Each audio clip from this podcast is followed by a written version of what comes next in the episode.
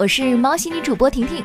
上周末，全国二百九十万人集体考研，考试前，一座孔子雕像被刷成了网红。在大连海事大学校园内，一尊孔子雕像下，被学生们用苹果、橘子、香蕉、香烟、棒棒糖、生姜、薯片、手抓饼、菊花等等堆满了。送来咖啡，意思是让老人家提神醒脑；送棒棒糖，是想让他帮你美言几句吗？还有同学，你摆个生姜是什么意思啊？送全家福版的煎饼果子的同学，你应该是送出了自己的最爱吧？学校还为此发出了通知，希望考研的同学们拒绝迷信，尊重科学，不要在孔子像下面供奉水果和煎饼果子。可收到通知后，祭祀品却更多了。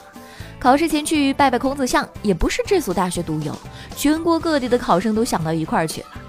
唉，大家也有苦衷啊。通常情况下都是发朋友圈拜学霸，可朋友圈没有学霸，只能拜孔老先生了。我提醒大家一句哈，孔子是哲学家，老人家管不到理科工科。提前拜孔子，最起码说明你对这场考试的重视。下面这位女生就，酒店距离考场不过二十分钟的路程，可是因为滴滴司机爽约，导致成都的小杨错过了最后一场考试。小杨一把鼻涕一把眼泪。因为滴滴司机爽约，我我连进考场的机会都没有。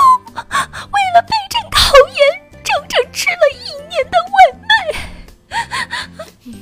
后来呢？滴滴出行和司机赔礼道歉，并赔偿了他一百八十元的报名费，双方达成了谅解。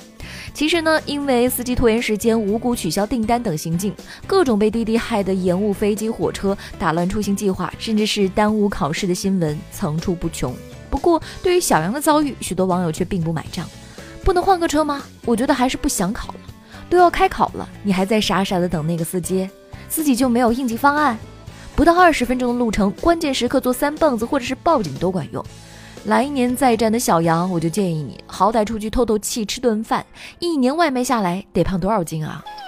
快放假了，要考试了，都准备的怎么样了？你喜欢不按套路出牌的试卷吗？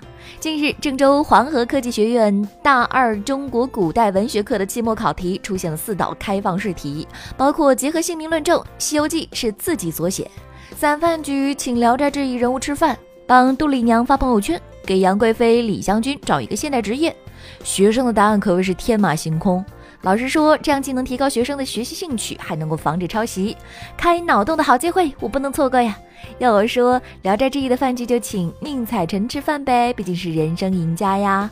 杜丽娘游园术中有自白：姹紫嫣红开遍，似这般都付与断壁残垣，良辰美景奈何天。直接可以拿来做朋友圈文案呢。